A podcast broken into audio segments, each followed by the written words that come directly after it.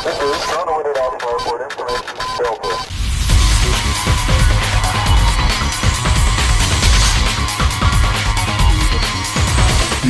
começando o Retrofake.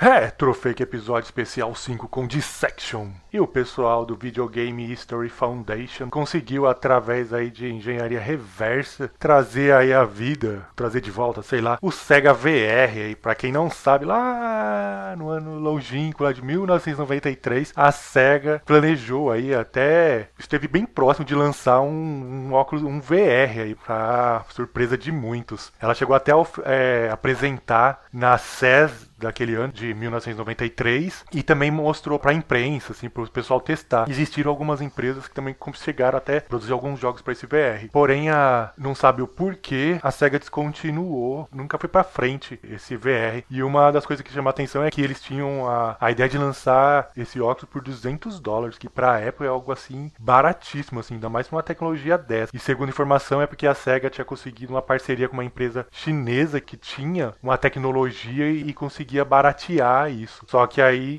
nunca soube o porquê que cancelaram, mas dizem que ela fez um estudo e percebeu que o pessoal que usava esse VR tinha enjoos, tontura, essas coisas que a gente descobriu nessa, nessa leva que teve dos VR agora, né, mais recente, que só foi contornado quando apareceu aquele óculos lá da Valve lá, né, o HTC Vive, que depois até todos os outros óculos usou a mesma tecnologia para impedir esse negócio dos enjoos, que era o problema mesmo. Mas segundo informação foi isso isso o motivo dela não ter seguido em frente com esse óculos. E o que aconteceu é que todas as empresas também que estavam produzindo jogos para esse óculos, já que o óculos não saiu, parou, né? E nunca teve nada sobre o óculos e nem sobre os jogos. Isso ficou praticamente perdido na história. E agora, recentemente, o produtor de um jogo aí, eu não lembro qual o nome, ele achou na, no meio das trailhas dele um CD com toda a informação de um jogo que ele estava produzindo para esse VR, que já estava em, em, fase bem avançada. E o que, que ele fez? Ele enviou pro pessoal do videogame Game Histories Foundation. E através desse código, de como que ele funcionava, o pessoal conseguiu criar basicamente um emulador, através de engenharia reversa, né, criar um emulador e fazer ele, esse emulador rodar através do Oculus Rift e assim fazer funcionar Sega VR, né, fazer funcionar o jogo que estava sendo produzido. Quem quiser esse emulador, né, e código fonte, é só ir na página do Videogame Histories Foundation que tem lá para baixar, é livre. Mas isso é, é, é legal assim mais para histórico, né? Mas é um negócio bem interessante, né? Saber que a SEGA mais uma vez estava na vanguarda, né? Quem sabe se ela tivesse lançado tinha dado certo? Sei lá. Mas isso aí a gente nunca vai saber, né? Mas que seria uma coisa bem na frente do seu tempo, seria, né? Mas beleza, bora lá pro jogo que eu andei jogando.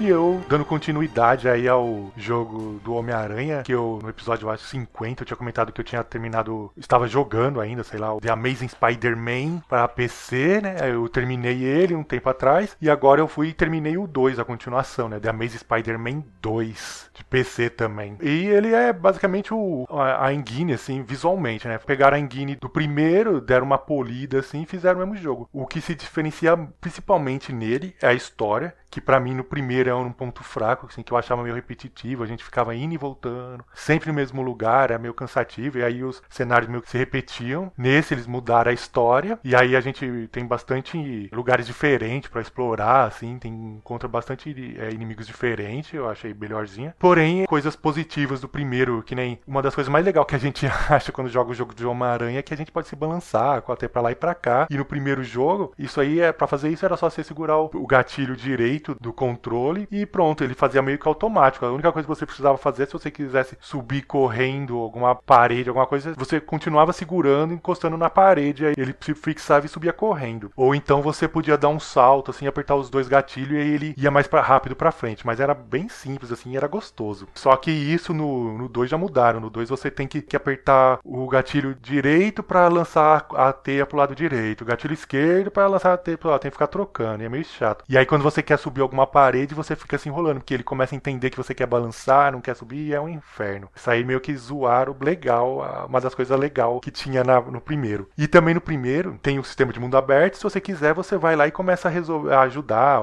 resolvendo os crimes, fazendo as missões secundárias, mas você não é obrigado a fazer, você faz para ganhar experiência só, assim, mas não é. No 2, eles meio que te obrigaram, assim, por causa que inventaram lá um, um coisa de popularidade. Se você não faz as missões, você começa a ficar com a popularidade negativa e aí a polícia começa a te caçar no mapa. Quando você tá tentando ir pra algum lugar, eles estão te atirando você. Outra coisa também que atrapalhou, assim, essa obrigatoriedade. É lógico, dá para jogar sem fazer, mas atrapalha um pouco. Uma coisa bem legal no 2 é que no 1 um, né, já tinha, mas a gente nem se dava conta. Que no 1 um, o apartamento que o Peter Parker usa, ele fala que é emprestado de um amigo, um tal de Stan, só que ele não fala o sobrenome nem nada, é só Stan. Você já imagina, né, Stan, Stan Lee. Só que nada além disso, vai até o final, quando destrói tudo o apartamento, ele fala, nossa, o Stan vai me matar e só. Quando você começa o 2, acontece um prédio começa a pegar fogo e você tem que salvar uma pessoa. Quando você vai salvar essa pessoa, quem que não é? É o Stan Lee. Aí você tem que levar ele para fora, assim. E aí depois é, libera no mapa uma loja de revistas em quadrinhos. E aí é ele que é o dono da loja. Quando você vai lá, aí tira a roupa do Homem-Aranha, você entra como Peter Park e ele é tipo amigo. E ali já começa falando assim: Nossa, me desculpa, né? Sobre o seu apartamento. Aí ele fala: Ah, não, não tinha como você saber que ia acontecer isso e tal, né?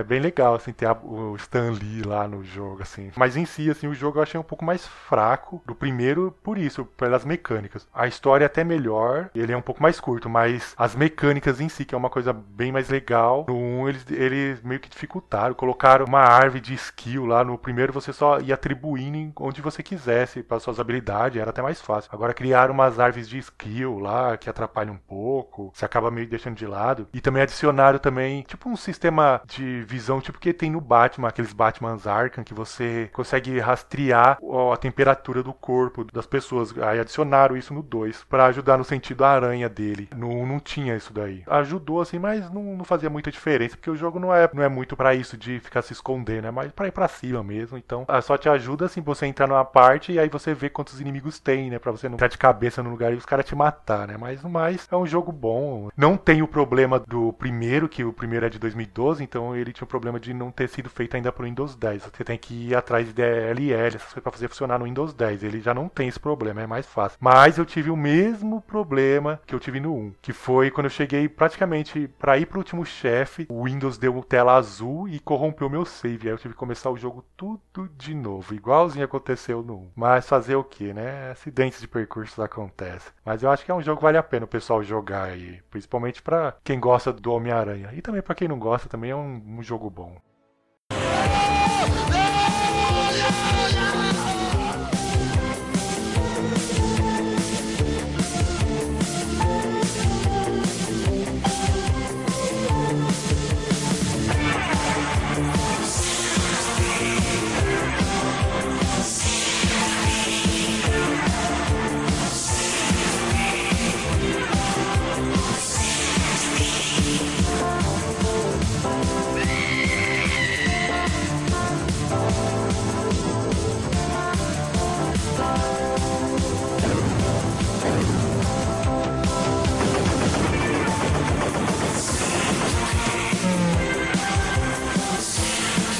Centipede from Atari. It could change your life. Help! Somebody call an exterminator! A história dos videogames. Hoje eu resolvi aí trazer por cima, assim, sei lá, a história dos videogames. E eu já vou avisando mais uma vez. Para o pessoal que não curtiu aí, sei lá, ou se teve alguém que não curtiu, eu não sei. Que eu vou usar com, com base mais uma vez a Wikipedia. A Wikipedia, não sei. Porque, diferente das outras histórias, assim, que a gente conta, a história dos videogames é bem contada, assim, existe bastante texto, bastante livros, documentários, tudo contando. É bem explorado. Porém, você não pode pegar um livro livro e contar em cima disso, porque tem direitos autorais, proprietários, né? São pesquisas de outras pessoas sem autorização e você, mesmo com autorização, você só pode usar parte disso. Caso contrário, você tá pirateando, você não pode sair contando a história assim por cima. E eu não sou jornalista, eu não saí pesquisando, não fui atrás de fontes e tudo mais. E se eu tivesse feito isso, eu ia dar todas essas fontes, né? Também diferente do pessoal que eu vi bastante vídeo aí em YouTube, pessoal aí, até em podcasts mesmo aí, metido a manjadores, né? Os caras contam todas as histórias, você fala, nossa, os caras manjam pra caramba, e ninguém dá informação de onde vem essas informações. Fica como se ele tivesse pesquisado, se ele tivesse feito tudo, né? E a gente sabe que o cara só tá ali lendo e não tá dando informação de onde que vem isso, né? Então, eu já tô avisando, eu vou usar o, a Wikipedia porque creio eu, não lembro de alguém falar que não, é público, assim, é de domínio público. Então eu vou usar as informações da Wikipedia e vou fazer da mesma forma que quando eu fiz o do, da Tectoy. Vou falando com os nomes dos tópicos e tudo mais, para ficar mais fácil a localização, beleza? Então é isso, vamos logo que a história é meio grande. História inicial: 1948-1970. Em 1950, os cientistas da computação estavam usando máquinas eletrônicas para construir sistemas de jogos relativamente simples, como Bert Debray em 1950 para jogar o jogo da velha, ou Neroid em 1951. Esses sistemas usavam monitores eletrônicos de luz e principalmente como sistema de demonstração de grandes exposições para mostrar o poder dos computadores da época. Spaceware é considerado um dos primeiros videogames videogames reconhecido. Desenvolvido em 1961 para o computador mainframe PDP-1 no Massachusetts Institute of Technology, MIT, por um grupo de estudantes. Ele permitiu que dois jogadores simulassem uma luta espacial no monitor relativamente simplista do PDP-1. O código-fonte do jogo foi compartilhado com outras instituições com o PDP-1 em todo o país, enquanto os próprios alunos da MIT se mudavam, permitindo que o jogo ganhasse popularidade esse PDP-1 que ele fala é quase como fosse aquele aquelas TV que ficava um ponto verde no meio e um sistema assim quase de sonar assim que a gente vê muito naqueles filmes de submarino assim, aquelas coisas meio antigas assim que fica um ponto piscando. Aí quando atira o míssil assim, aí, aí fica aquele ponto passando atualizando assim a tela assim, é um negócio bem rústico assim. É bem inacreditável falar que os caras conseguiram fazer um jogo em cima de uma coisa na tela daquela, mas você vê como que os caras eram, né? A inteligência do pessoal é incrível.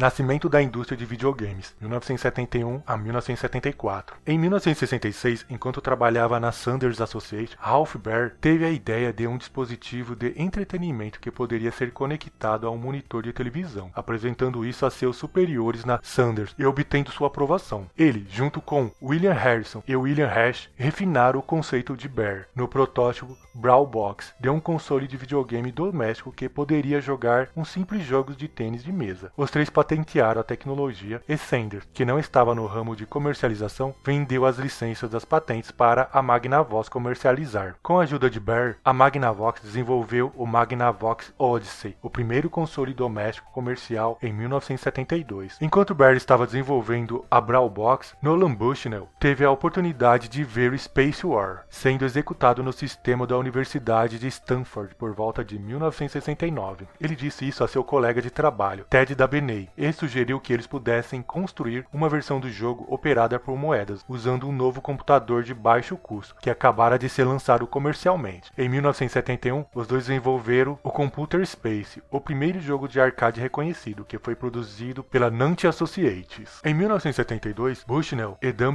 decidiram sair por conta própria da Nutting e incorporaram sua parceria pré-existente como Atari. Depois de ver uma demonstração do Magnavox Olds antes de seu lançamento, Bushnell encarregou o novo contratado de Alan Core de criar uma versão do jogo de tênis de mesa desse sistema como um projeto prático para se familiarizar com o design de videogame. A versão de Alcor acabou sendo tão divertida que a Atari decidiu lançá-la como Pong, disponível em quantidades limitadas no final de 1972. O Pong começou a chegar ao mercado em quantidade em março de 1973, após o que deu início a uma nova mania de videogames com bola e remo na indústria de diversão operada por moedas. O sucesso de Pong não resultou no deslocamento de diversões tradicionais de fliperama, como o pinball, mas lançou as bases para uma indústria de videogame de sucesso. Aproximadamente 70 mil videogames, a maioria variantes de bola e raquete, foram vendidos em 1973 por uma combinação de startups recentes como Atari, Roundtech e Allen Lasery e firmas estabelecidas em Chicago como Williams, Chicago Coy e a subsidiária Midway da Bally Manufacturing. O mercado de videogames permaneceu em um estado de mudanças durante durante o restante da década. O mercado de jogos de tênis entrou em colapso em 1974 devido à saturação do mercado, o que levou a uma queda significativa nas vendas de videogames. Empresas maiores como Atari e Midway se voltaram para novos gêneros para permanecerem bem-sucedidas, especialmente jogos de corrida, jogos de duelo 1 a 1 e jogos de tiro ao alvo. Os primeiros sucessos nesses gêneros incluem Grand Tank Ten e Tank 1974 da Atari, e Wells Gunfight 1975 e Sea Wolf 1976 da Midway. O Wells e Gunfight eram versões licenciadas de Speed Race e Western Gun desenvolvidas pela Taito Trade Company of Japan, marcando o início da penetração dos videogames japoneses nos Estados Unidos. Gunfight também foi um dos primeiros jogos de arcade a incorporar um microprocessador, começando uma mudança dos videogames projetados com hardware TTL, dedicado para videogames programados em software. O videogame foi um dos vários conceitos que ajudaram a reformar a imagem do fliperama como um ponto de encontro decadente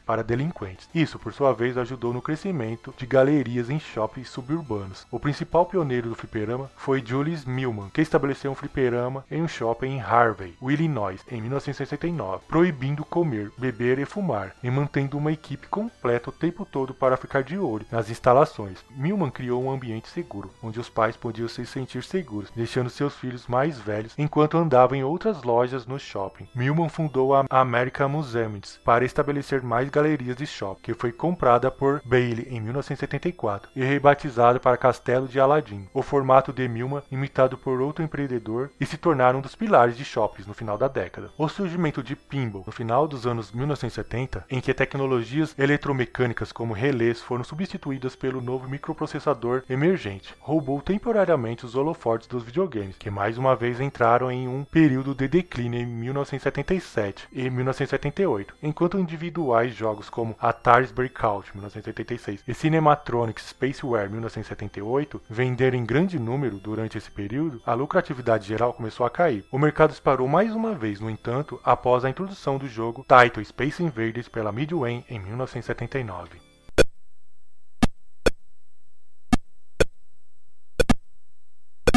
Primeira geração de consoles domésticos e os clones de Pong 1975-1977. O Magnavox Odyssey nunca pegou o público, em grande parte devido à funcionalidade limitada de sua tecnologia primitiva. Em meados da década de 1970, no entanto, a mania de Pong no fliperama despertou o interesse do público em videogames e os avanços contínuos em circuitos integrados resultaram em microchips de integração em grande escala, LSI, baratos o suficiente para serem incorporados a bens de consumos. Em 1975, a Magnavox reduziu a contagem de peças do Odyssey, usando um conjunto de três chips criado pela Texas Instruments, e lançou dois novos sistemas que jogavam apenas jogos de Pong, o Magnavox Odyssey 100 e o Magnavox Odyssey 200. A Atari, entretanto, entrou no mercado consumidor naquele mesmo ano com o sistema Home Pong, de chip único, projetado por Harold Lee. No ano seguinte, a General Instrument lançou um LSI Pong on Chip e o tornou disponível a um preço baixo para qualquer empresa interessada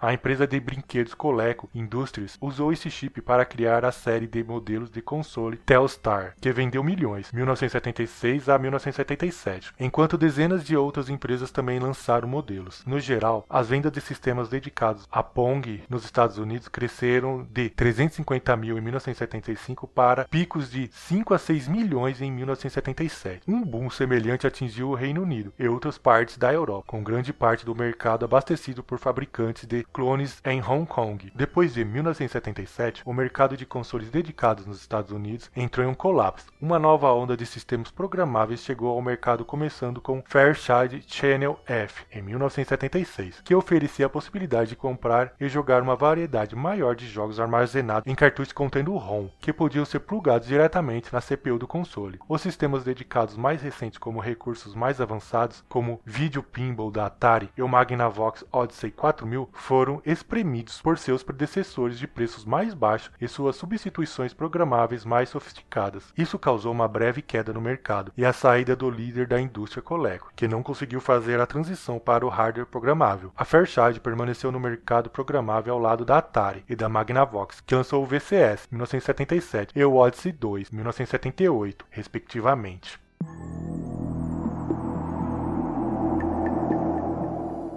Jogos de computador mainframe, 1971-1979. Na década de 1960, vários jogos de computador foram criados para sistemas mainframe e microcomputador, mas eles não conseguiram uma ampla distribuição devido à contínua escassez de recursos de computador, a falta de programadores suficientemente treinados e interessados em criar produtos de entretenimento e a dificuldade de transferência de programas entre computadores de diferentes áreas geográficas. No final da década de 1970, porém, a situação mudou drasticamente. As linguagens de programação de alto nível, BASIC e C, foram amplamente adotadas durante a década, que eram mais acessíveis do que as linguagens mais técnicas anteriores, como Fortran e COBOL, abrindo a criação de jogos de computador para uma base maior de usuários. Com o advento do time sharing, que permitiu que os recursos de um único mainframe fossem parcelados entre vários usuários conectados à máquina por terminais, o acesso ao computador não estava mais limitado a um punho de indivíduos em uma instituição, criando mais oportunidades para os alunos para criar seus próprios jogos. Além disso, a ampla adoção do PDP-10, lançado pela Digital Equipment Corporation DEC em 1966, e do sistema operacional Unix portátil, desenvolvido na Bell Labs em 1971 e lançado em 1973, criaram ambientes de programação comuns em todo o país, que reduziram a dificuldade de compartilhar programas entre instituições. Finalmente, a fundação das primeiras revistas dedicadas à computação como Creative Computer 1974, a publicações dos primeiros livros de compilação de programas como 101 Basic Computer Games 1973 e a disseminação de redes de longa distância como a, ARPANET permitiram que programas fossem compartilhados mais facilmente entre grandes distâncias. Como resultado, muitos dos jogos e mainframe criados por estudantes universitários na década de 1970 influenciaram os desenvolvedores subsequentes na indústria de videogames, de uma forma que Spaceware, à parte, os jogos da década de 1960 não. Nos fliperamas e nos consoles domésticos, a ação em ritmo acelerado e a jogabilidade em tempo real eram a norma em gêneros como corrida e tiro ao alvo. No mainframe, no entanto, esses jogos geralmente não eram possíveis devido à falta de telas adequadas e poder de processamento e memória insuficientes para atualizar os elementos do jogo em tempo real. Embora os mainframes dos anos 1970 fossem mais poderosos do que o hardware de arcade e console da época, a necessidade de dividir os recursos de computação para dezenas de usuários simultâneos por meio de compartilhamento de tempo prejudicou significativamente suas habilidades. Assim, os programadores de jogos de mainframe se concentraram na estratégia e na mecânica de solução de quebra-cabeça, em vez da ação pura. Os jogos notáveis do período incluem o jogo de combate tático Star Trek 1971 de Mike Mayfield e o jogo de esconde-esconde Hunter the Wolpus 1972 de Gregory Yob e o jogo de guerra estratégica Empire 1977 de Walter Bright. Talvez o jogo mais significativo do período tenha sido Colossal Cave Adventure ou simplesmente Adventure, criado em 1976 por Will Crowther, combinando sua paixão por cavernas com conceitos do recém-lançado jogo de RPG de mesa Dungeons and Dragons D&D, expandido por Don Woods em 1977, com ênfase na alta fantasia de J.R.R. Tolkien. Adventure estabeleceu um novo gênero baseado em exploração e resolução de quebra-cabeça baseado em inventário que fez a transição para computadores pessoais no final dos anos 1970. Enquanto a maioria dos jogos foi criada em hardware de capacidade gráfica limitada, um computador capaz de hospedar jogos mais impressionantes foi o sistema Plato, desenvolvido na Universidade de Illinois. Concebido como um computador educacional, o sistema conectou centenas de usuários em todos os Estados Unidos por meio de terminais remotos que apresentavam telas de plasma de alta qualidade e permitiam que os usuários interagissem uns com os outros em tempo real. Isso permitiu que o sistema hospedasse uma impressionante variedade de jogos gráficos e ou multijogador, incluindo alguns dos primeiros RPGs de computador conhecidos que eram derivados principalmente como Adventure de D&D, mas ao contrário desses jogos, colocavam uma ênfase maior no combate e na progressão do personagem do que resolver quebra-cabeça, começando com Dungeon Crawls, de cima para baixo, como The Dungeon, 1975, e The Game of Dungeons, 1975, mais comumente referido hoje por seus nomes de arquivo, Pedit 5, D&D e Plato RPGs. Logo mudaram para uma perspectiva de primeira pessoa, como jogos como Moria, 1975, ou Bliet, 1977, e Avatar, 1979, que muitas vezes permitia que vários jogadores unissem forças para lutar contra monstros e completar missões juntos. Como Adventure, esses jogos inspiraram alguns dos primeiros jogos de computador pessoal. Thank you. Era de ouro dos videogames de fliperama, 1978 e 1982. Em 1978, os videogames estavam bem estabelecidos na indústria de diversões operada por moedas dos Estados Unidos, mas sua popularidade era secundária para os baluartes da indústria da sinuca e pinball. Isso mudou com a introdução de um novo jogo desenvolvido no Japão. Embora os videogames tenham sido introduzidos no Japão logo após chegar nos Estados Unidos, a indústria de fliperama japonesa permaneceu focada principalmente em jogos de direção e tiro eletromecânicos, em um tipo de caça-níqueis chamado jogo de medalha, que aceitava e pagava em medalhas em vez de moeda para não ser classificado como jogo de azar. Em 1977, a chegada de Breakout, distribuído localmente pela Nakamura Manufacturing Company, e o advento das unidades de jogos de mesa lançadas pela Taito criaram uma nova demanda por videogames em lanchonetes e casas de chá. O designer da Taito, Tomashiro Nishikado, decidiu aumentar a popularidade de Breakout, substituindo o Pong no jogo por fileiras de alienígenas que descia linha por linha enquanto atirava no jogador. A Taito lançou este jogo em 1978 como Space Invaders. Space Invaders introduziu ou popularizou vários conceitos importantes em videogames de arcade, incluindo jogo regulado por vidas em vez de um cronômetro ou pontuação definida, ganhando vidas extras por meio de acúmulo de pontos e o rastreamento da pontuação mais alta alcançada na máquina. Foi também o primeiro jogo a confrontar o jogador com ondas de alvos que atiravam contra o jogador e o primeiro a incluir música de fundo durante o jogo, embora um simples loop de quatro notas. Com seu jogo intenso e recursos de pontuação competitiva, Space Invaders se tornou um fenômeno nacional com mais de 200 mil máquinas espalhadas, contando com clones e cópias, entraram nos centros de jogos japoneses em meados de 1979. Embora não tão popular nos Estados Unidos, Space Invaders se tornou o maior sucesso que a indústria viu desde a Grande Depressão, com a Midway atuando como fabricante norte-americana, mais de 60 mil máquinas foram vendidas. O golpe duplo de Space Invader e o jogo Atari Asteroids 1979, que vendeu 70 mil unidades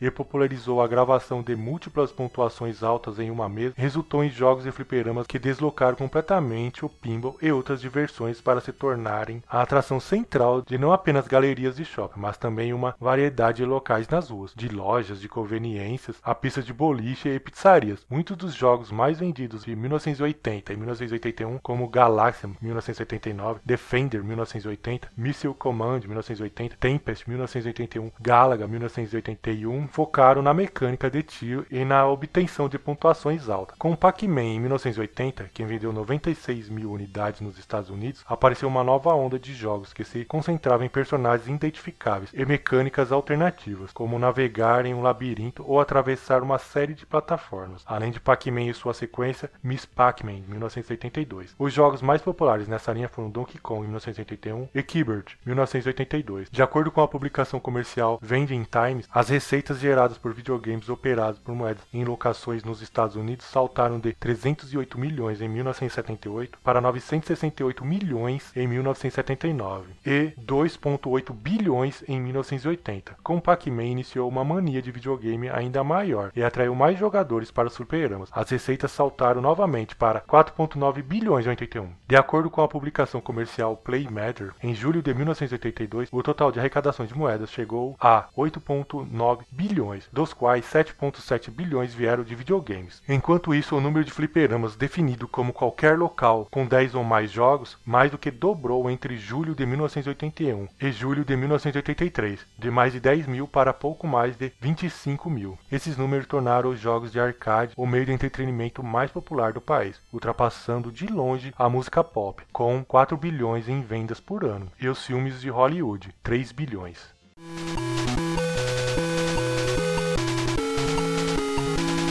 Segunda geração de consoles, 1976-1982. Após o colapso do mercado de consoles dedicados em 1978, o foco mudou para os novos sistemas programáveis, nos quais os dados dos jogos eram armazenados em cartuchos baseados em ROM. O semicondutor Fairchild foi o primeiro nesse mercado com o Canal F, mas depois de perder milhões no negócio de relógios digitais, a empresa adotou uma abordagem conservadora para o mercado de console programável e manteve a produção do sistema baixo. Como resultado, no final de 1977, a Fairchild havia vendido apenas cerca cerca de 250 mil unidades. A Atari seguiu a Fairchild no mercado em 1977 e vendeu entre 340 mil e 400 mil sistemas naquele ano. A Magnavox ingressou no mercado programável em 78 com o Odyssey 2, enquanto a empresa de brinquedos Mattel lançou o Intellivision em 79, que apresentava gráficos superiores a qualquer um dos seus concorrentes. Depois que a Atari e a Fairchild tiveram uma forte exibição em 1977, o mercado passou por uma fase difícil em 1978, quando os varejistas resistiram construções de estoques, acreditando que o mercado emergente de dispositivos portáteis eletrônicos substituiria os videogames. A Atari, por exemplo, fabricou 800 mil sistemas, mas se mostrou incapaz de vender mais de 500 mil no varejo. Isso ajudou a precipitar uma crise na empresa, que viu o cofundador presidente Nolan Bushnell e o presidente Joey Cannon forçados a sair pela empresa controladora da Atari, a Warner Communication, que comprou a Atari em 1976, em grande parte com base no potencial do VCS. No final das contas, os videogames domésticos foram bem na temporada de férias de 1978, e os varejistas mostraram-se mais receptivos ao estocá-los novamente em 1979. O novo CEO da Atari, Rai Kazar, subsequentemente aproveitou o estoque restante de sua empresa para ajudar a transformar os consoles de videogame em um produto para o ano todo, em vez de algo que acabou de ser comprado por varejistas para venda durante a temporada de férias. O verdadeiro avanço para o mercado de videogames doméstico ocorreu em 1980, quando a Atari lançou uma conversão do popular jogo Space Invader para o VCS, que foi licenciado pela Taito. Estimuladas pelo sucesso do jogo, as vendas do Atari ao consumidor quase dobraram em 119 milhões para quase 204 milhões em 1980 e explodiram para mais de 841 milhões em 1981, enquanto as vendas em toda a indústria de videogame nos Estados Unidos aumentaram em 185,7 milhões em 1979 para pouco mais de 1 bilhão em 1981, por meio de uma combinação de conversões de seus próprios jogos de arcade, como Missile Command e Asteroid, e conversões licenciadas como Defender, a Atari assumiu a liderança na indústria, com uma participação do mercado estimada de 65% na indústria mundial por volume de dólares em 1981. A Mattel ficou em segundo lugar, com cerca de 15 a 20% do mercado, enquanto a Magnavox ocupou um distante terceiro lugar, e a Fairchild saiu inteiramente do mercado em 1979. Nos primórdios do mercado de programáveis, todos os jogos para um determinado sistema eram desenvolvidos pela empresa, que lançou o console. Isso mudou em 1979, quando quatro programadores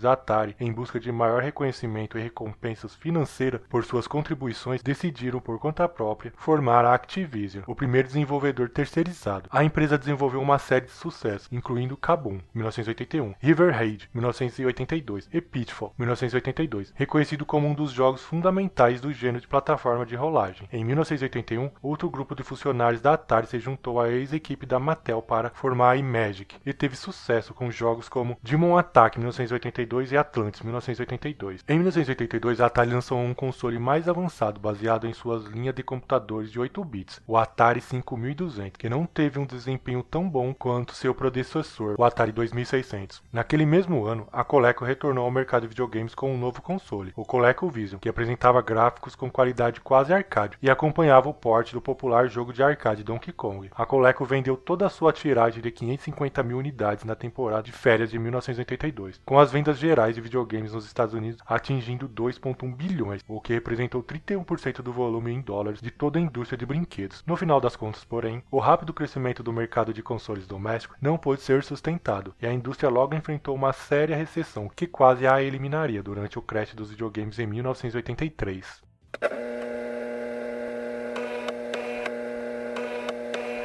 Primeiros jogos de computador doméstico, 1976-1982. Enquanto o fruto do desenvolvimento de varejo nos primeiros videogames apareceu principalmente em videogames e consoles domésticos, os computadores domésticos começaram a aparecer no final dos anos 1970 e evoluíram rapidamente nos anos 1980, permitindo que seus proprietários programassem jogos simples. Grupos de entusiastas para novos computadores logo se formaram e o software de jogos para PC veio em seguida. Logo, muitos desses jogos, primeiro clones de clássicos do mainframe como Star Trek e depois ports ou clones de jogos de arcade populares como Space Invader, Flog, Pac-Man estavam sendo distribuídos através de uma variedade de canais, como imprimir o código-fonte de jogo em livros, como jogos de computadores Basic de David R., revistas Creative Computer e boletins informativos, que permitiam aos usuários digitar o código para eles próprios. Os primeiros designs de jogos como Crowther, Daglow e Yob encontraram o código de computador de seus jogos, que eles nunca haviam pensado em direitos autorais, publicado em livros e revistas, com seus nomes removidos. Os jogos também eram distribuídos pelo envio físico de vendas de disquete, fitas cassete e cartuchos ROM. Logo, uma pequena indústria artesanal foi formada, com programadores amadores vendendo discos em sacos plásticos colocados em plateresas de lojas locais ou enviadas pelo correio. Richard Garriott distribuiu várias cópias de seu videogame de RPG Akalabeth, World of Doom, em sacos plásticos antes do jogo ser publicado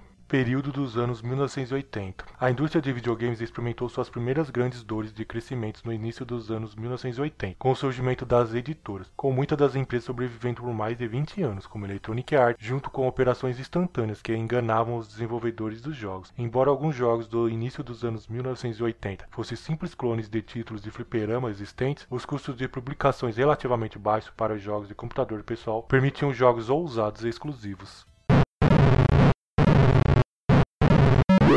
Jogos de computador. Após o sucesso do Apple II e do Commodore PET no final dos anos 1970, uma série de rivais mais baratos e incompatíveis surgiu no início dos anos 1980. Este segundo lote, o Commodore VIC-20 E64, Sinclair ZX80, GX81 e ZX Spectrum, NEC PC8000, PC6001, PC88 e PC98, Sharp X1 e X68000, a família Atari de 8 bits, séries BBC Micro, Encore Electron, Amstrad CPC e MSX. Esses rivais ajudaram a catalisar os mercados de computadores domésticos e de jogos, aumentando a conscientização sobre computação e jogos por meio de suas campanhas publicitárias e concorrentes. As ofertas de Sinclair, Encore e Amstrad eram geralmente conhecidas apenas na Europa e África. As ofertas de NEC e Sharp eram geralmente conhecidas apenas na Ásia, e o MSX tinha uma base na América do Sul, Europa, Oriente Médio e Ásia, enquanto a Apple, Commodore e Atari foram vendidos nos Estados Unidos e na Europa. Os jogos dominaram as bibliotecas de software dos computadores domésticos. Um compêndio de análise de 1984 de software Atari de 8 bits usou 198 páginas para jogos, em comparação com 167 para todos os outros. Naquele ano, o mercado de jogos de computador superou o mercado de consoles após a quebra daquele ano. Os computadores ofereciam a mesma capacidade e, com seu design simples, permitia que os jogos assumissem o comando completo do hardware após a inicialização. Eram quase tão simples de começar quanto os consoles. O Commodore 64 64 foi lançado ao público em agosto de 1982. Ele teve sucesso inicial porque foi comercializado com preços agressivos. Ele tinha um ambiente de programação BASIC e habilidades gráficas e de som avançados para a época, semelhantes ao console ColecoVision. Ele usou as mesmas portas de controlador de jogo popularizados pelo Atari 2600, permitindo que os jogadores usassem seus joysticks antigos como sistema. Ele se tornou o computador doméstico mais popular de sua época nos Estados Unidos e internacionalmente o modelo de computador único mais vendido de todos os tempos. Mais ou menos na mesma época, o Sinclair ZX Spectrum foi lançado no Reino Unido e rapidamente se tornou o computador doméstico mais popular em muitas áreas da Europa Ocidental e mais tarde no Bloco Oriental, devido à facilidade com que os clones podiam ser produzidos. Vários desenvolvedores de videogame proeminentes surgiram na Grã-Bretanha no final dos anos 1970 e no início de 1980. Em 2008, Sid Meier listou o IBM PC como uma das três invenções mais importantes da história dos videogames. A plataforma compatível com o IBM PC tornou-se uma plataforma de jogos tecnicamente competitiva com o PCAT da IBM em 1984. Os gráficos CGA primitivos dos modelos anteriores, com gráficos de 300 a 200 pixels de apenas quatro cores, limitaram o apelo do PC ao segmento de negócio, já que seus gráficos não conseguiam competir com o Commodore 64 ou Apple II. O novo padrão de exibição do adaptador gráfico avançado EGA de 64 cores permitiu que os seus gráficos se aproximassem da qualidade vista em computadores domésticos populares, como o Commodore 64. No entanto, as capacidades de som do AT ainda eram limitadas a alto-falantes do PC, que eram inferiores em comparação com os chips de som embutidos usados em muitos computadores domésticos. Além disso, o custo relativamente alto dos sistemas compatíveis com o PC limitou severamente sua popularidade para os jogos. O Apple Macintosh também chegou nessa época. Faltava-lhes as habilidades de cor da Apple II anterior, preferindo uma resolução de pixel muito mais alta, mas o suporte do sistema operacional para a interface gráfica do usuário, GUI, atraiu os desenvolvedores de alguns jogos, por exemplo, Load Runner, antes mesmo de a cor retornar em 1987 com o Mac 2. A chegada do Atari ST e do Commodore Amiga em 1985 foi o início de uma nova era de máquinas 16 bits. Para muitos usuários, eles eram muito caros até o final da década, quando os avanços na plataforma aberta da IBM PC fizeram com que os compatíveis com o IBM PC se tornassem comparativamente poderosos, a um custo menor do que seus concorrentes. O padrão VGA desenvolvido para a nova linha IBM Personal System, Personal System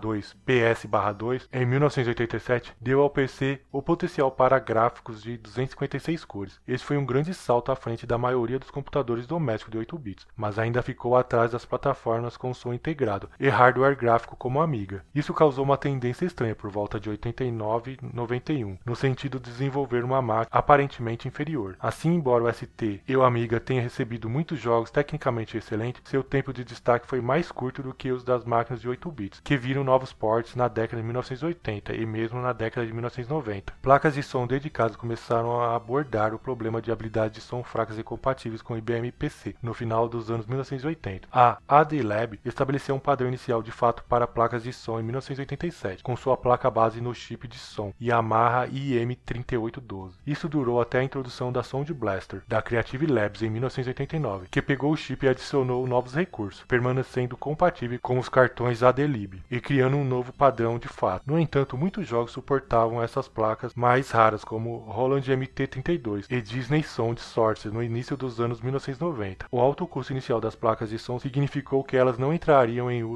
generalizado até a década de 1990.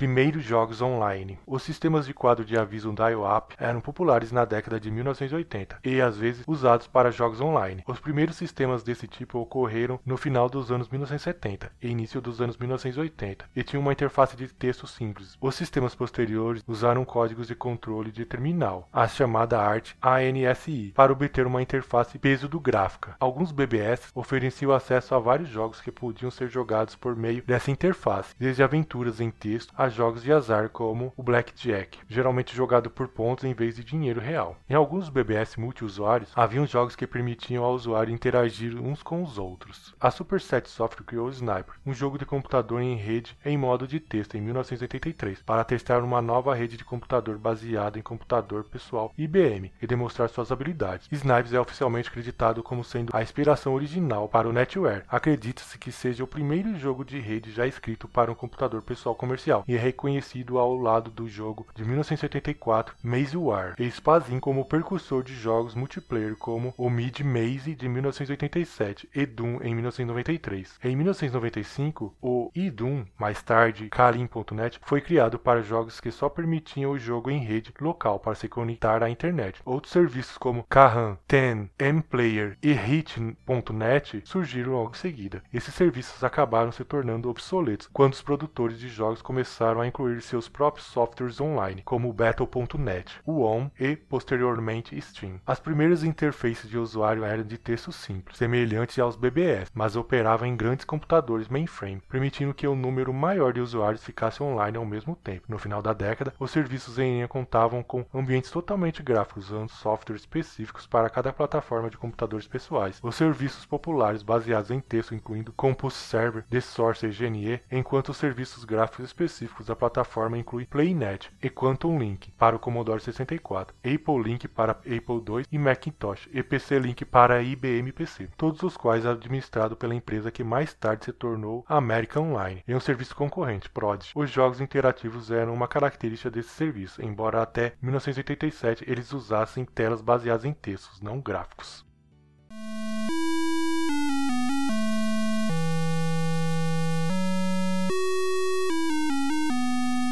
Jogos de LCD portáteis. Em 1979, Milton Bladder Company lançou o primeiro sistema portátil usando cartuchos intercambiáveis, Microvision. Embora o portátil tenha obtido um sucesso modesto no primeiro ano de produção, a falta de jogos, tamanho da tela e crash do videogame em 1983 causaram o rápido desaparecimento do sistema. Em 1980, a Nintendo lançou sua linha Game Watch, jogo eletrônico portátil que estimulou dezenas de outras empresas de jogos e brinquedos a fazer seus próprios jogos portáteis, muitos dos quais eram cópias de títulos Game Watch ou adaptações de jogos de arcade populares. Melhorar a tecnologia LCD significava que os novos dispositivos portáteis poderiam ser mais confiáveis e consumir menos bateria do que os jogos de LED ou VFD, a maioria precisando apenas de baterias de relógio. Eles também poderiam ser muito menores do que a maioria dos computadores de mão de LED, até mesmo pequeno o suficiente para ser usado no pulso como um relógio. A Tag Electronic emprestou esse conceito de videogames com dispositivos portáteis baratos e acessíveis. Crash dos videogames em 1983. No final de 1983, vários fatores, incluindo o mercado inundado com jogos de baixa qualidade, o fracasso comercial de vários títulos importantes do Atari 2600 e computadores domésticos emergindo como uma plataforma nova e mais avançada para jogos, fizeram com que a indústria experimentasse uma severa desaceleração. Este foi o crash da indústria dos videogames. Ela levou à falência várias empresas que produziam consoles e jogos na América do Norte, do final de 1983 ao início de 1984, e encerrou o que é considerado a segunda geração de consoles de videogame. Como resultado da queda, uma indústria de videogame de importância mundial surgiu no Japão, criando um espaço importante para empresas como Nintendo e Sega. Isso trouxe a popularidade mundial do Nintendo Entertainment System de terceira geração, para o qual a publicação de jogos de terceiros era estritamente supervisionada pela Nintendo.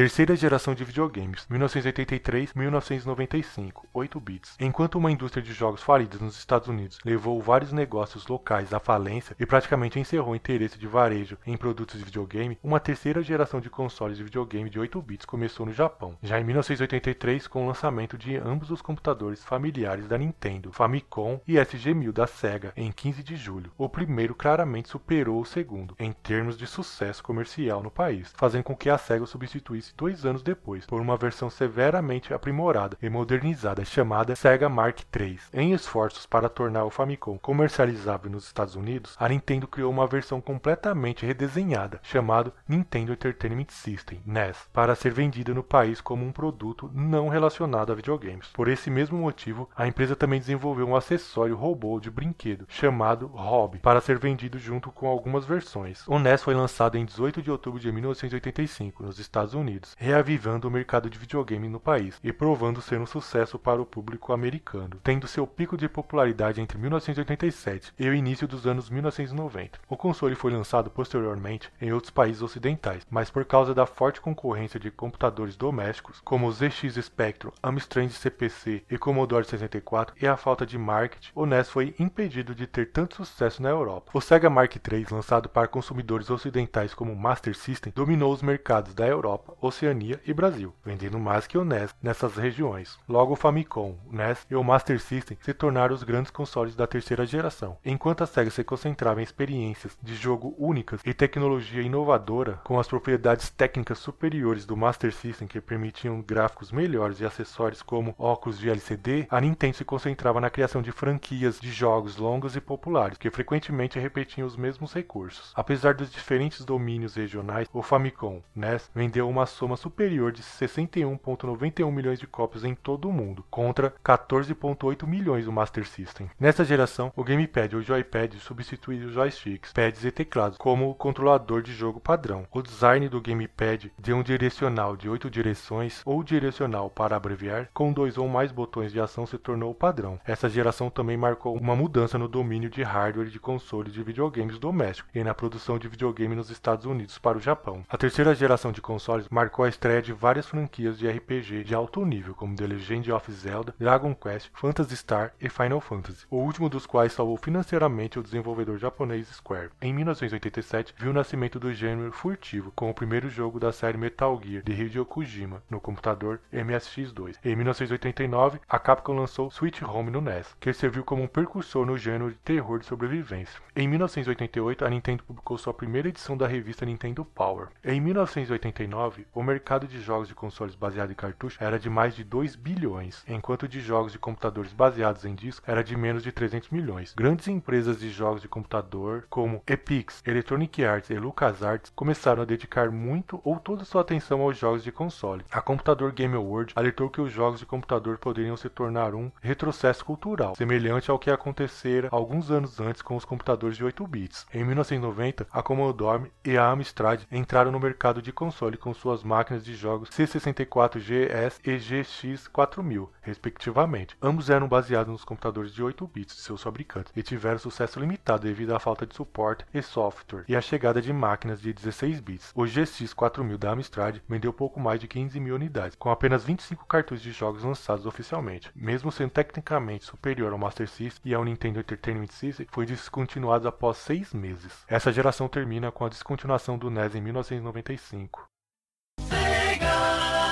Consoles da quarta geração, 1987-2004, 16 bits. Uma geração de consoles de videogame de 16 bits começa no final dos anos 1980. O TurboGrafx 16, denominado PC Engine na Europa e no Japão, foi lançado em 1987 como o primeiro sistema de jogo comercial de 16 bits. Ele tinha muitos seguidores no Japão, mas se saiu mal na América do Norte e na Europa por causa de sua biblioteca limitada de jogos e por causa das restrições de distribuição excessivas impostas pela Hudson Soft. O Mega Drive Genesis da Sega vendeu bem em todo o mundo logo após a sua estreia em 1988. A Nintendo respondeu com seu próprio sistema de próxima geração, chamado Super Nintendo Entertainment System (SNES), em 1990. Desta vez foi de intensa competição e marketing, não totalmente verdadeiro. O TurboGrafx 16 foi anunciado como o primeiro sistema 16 bits, mas seu processador central era um HUC 6280 de 8 bits, com apenas o processador gráfico HUC 6270, sendo um verdadeiro chip 16 bits. Além disso, o Mattel Intellivision, muito anterior, continha um processador 16 bits. A SEGA usou o termo Blast Processing em todo o seu marketing para descrever o simples fato de que a CPU do console funcionava a uma velocidade de clock maior do que a do SNES, 7,67 MHz versus 3,58 MHz. No Japão, o PC Engine foi um competidor de muito sucesso contra o Famicom. Em um periférico de unidade de CD, permitiu que ele se defendesse do Mega Drive em 1988, embora nunca tenha alcançado o mesmo mesmo nível fora do Japão. O PC Engine acabou perdendo para o Super Famicom, mas devido aos seus populares ADD-11 de CD, manteve uma base de usuários suficiente para suportar jogos até o final dos anos 1990. Os drives de CD-ROM foram introduzidos nessa geração, como ADD-11 para PC Engine em 1988 e Mega Drive em 1991. A Nintendo experimentou formatos de mídia óptica para o SNES em uma joint venture com a Sony, que desenvolveu esse conceito no PlayStation e ganhou destaque como um grande concorrente da Nintendo e da Sega. Os gráficos 3D básicos entraram no mercado com polígonos sombreados habilitados por processadores adicionais em cartuchos de jogos como Virtual Race e Star Fox, enquanto o Mega Drive conseguiu produzir esses gráficos sem processadores especiais, no chip de 8 MHz 68000, usando o modelo de polígono altamente simplificado, uma taxa de quadros lenta, 4 FPS e resolução reduzida. Sonic the Hedgehog, lançado em 1991 para Mega Drive Genesis, deu popularidade ao console e rivalizou com a franquia Mario da Nintendo dando início à chamada Guerra dos Consoles. Seu personagem homônimo se tornou o mascote da SEGA e um dos personagens de videogame mais reconhecíveis da história. O Neo Geo da SNK foi o console mais caro por uma larga margem, quando lançado em 1990, e assim permaneceu por anos. Seus gráficos 2D eram de qualidade anos à frente de outros consoles. A razão para isso é que ele continha o mesmo hardware encontrado nos jogos de arcade da SNK. Essa foi a primeira vez, desde as máquinas de Pong caseiras, que uma experiência fiel ao fliperama pôde ser obtida em casa mas o sistema era comercialmente inviável. Esta era também viu o renascimento dos consoles portáteis, que estavam ausentes nas gerações anteriores. O Game Boy da Nintendo, um portátil lançado em 1989 com gráficos 2D monocromáticos e bateria de 35 horas, tornou-se amplamente popular no mundo e vendeu muito mais do que seus três concorrentes, o Atari Lynx, o Game Gear da Sega e o Turbo Express da NEC, lançado no Japão e na América do Norte até 1991. Apesar desses três consoles terem gráficos de 16 bits muito mais sofisticados, semelhantes aos consoles domésticos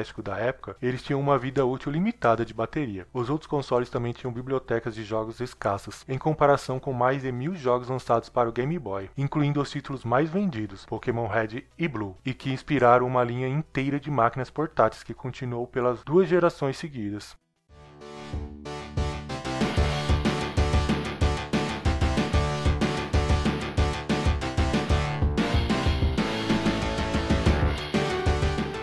Anos 90. A década de 1990 foi uma década de marcada inovação em videogames. Foi uma década de transição de gráficos rasters para gráficos 3D e deu origem a vários gêneros de videogames, incluindo tiro em primeira pessoa, estratégia em tempo real e MMO. Os jogos portáteis se tornaram mais populares ao longo da década, em parte graças ao lançamento do Game Boy em 1989. Os jogos de arcade ressurgiram no início da década de 1990, seguindo por um declínio no final da década, à medida que os consoles domésticos se tornaram mais comuns. Com o declínio declínio dos jogos de arcade, no entanto, a indústria de videogames caseiros amadureceu em uma forma de entretenimento mais convencional na década de 1990, mas seus videogames também se tornaram cada vez mais controversos devido à sua natureza violenta, especialmente em jogos como Mortal Kombat, Night Trap e Doom, levando à formação da Interactive Digital Soft Association e suas classificações de jogos. Suas classificações ESRB desde 1994. Os principais desenvolvimentos da década de 1990 incluem a popularização da computação gráfica 3D usando polígonos, inicialmente em fliperamas seguidos por consoles domésticos e computadores, e o início de uma consolidação maior de editores, jogos de maior orçamento, aumento do tamanho das equipes de produção e colaborações, tanto na indústria musical quanto na indústria cinematográfica. Exemplos disso incluem o envolvimento de Mark Hamilton com o Wing Commander 3, a introdução do Keysound com placas de sistema de arcade como a CPS System 2 da Capcom e os orçamentos de alta produção de títulos como Final Fantasy VII da Square e Shenmue da Sega ressurgimento e declínio dos arcades. Na América do Norte, os jogos de arcade, que tiveram um declínio lento como o aumento da popularidade dos consoles domésticos, ressurgiram no início da década de 1990, com o lançamento de Street Fighter 2 da Capcom em 1991, popularizando competitivos jogos de luta e revitalizando a indústria de fliperamas em um nível de popularidade nunca visto desde os dias de Pac-Man. Seu sucesso levou a uma onda de outros jogos de luta populares, como Mortal Kombat e The King of Fighters. Jogos esportivos como NBA Jam também se tornaram populares nos fliperamas durante esse período.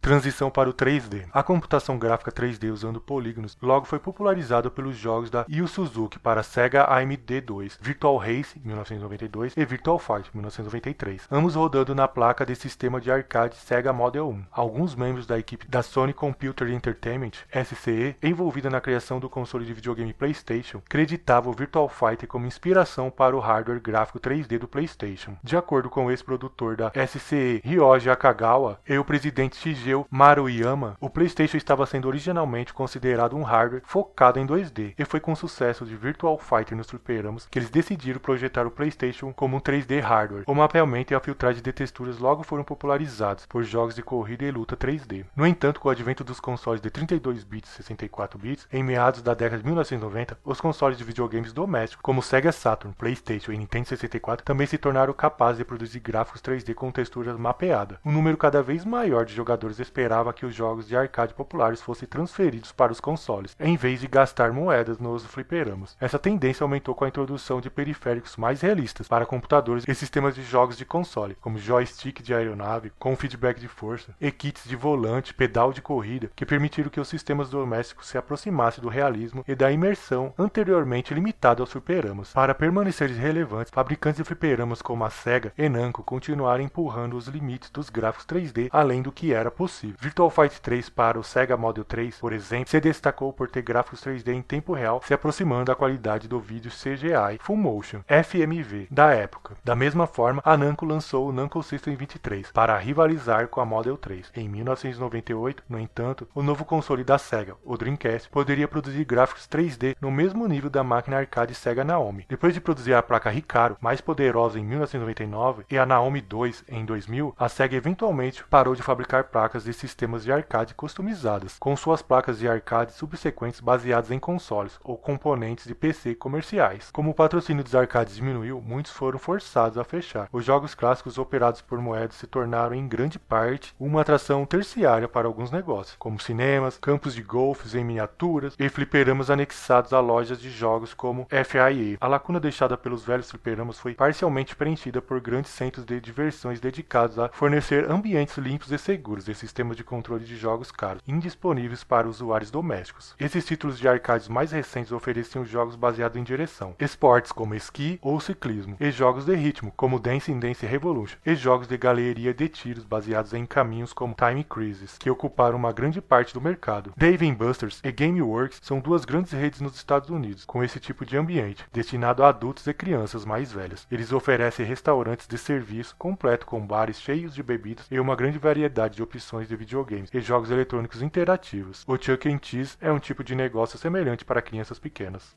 os portáteis se destacam. Em 1989, a Nintendo lançou o Game Boy, o primeiro videogame portátil desde o malfadado Microvision, 10 anos antes. A equipe de design chefiada por Gunpei Yokoi também foi responsável pelos sistemas Game Watch. Incluído com o sistema estava o Tetris, que se tornou um dos videogames mais vendidos de todos os tempos e foi portado para uma grande variedade de sistemas. Vários portáteis rivais fizeram sua estreia nos inícios dos anos 90, incluindo o Sega Game Gear e o Atari Lynx, o primeiro portátil com tela LCD colorido. Embora esses sistemas fossem mais mais avançados tecnologicamente, eles eram prejudicados por um maior consumo de bateria e menos suporte ao desenvolvedor de terceiros. Enquanto alguns dos outros sistemas permaneceram em produção até meados da década de 1990, o Game Boy e suas excessivas encarnações Game Boy Pocket, Game Boy Color e Game Boy Advance eram virtualmente incontestáveis pelo domínio do mercado de dispositivos portáteis. Até o PlayStation Portable foi lançado em 2004 para competir com o sucessor da Nintendo para a linha Game Boy, o Nintendo DS.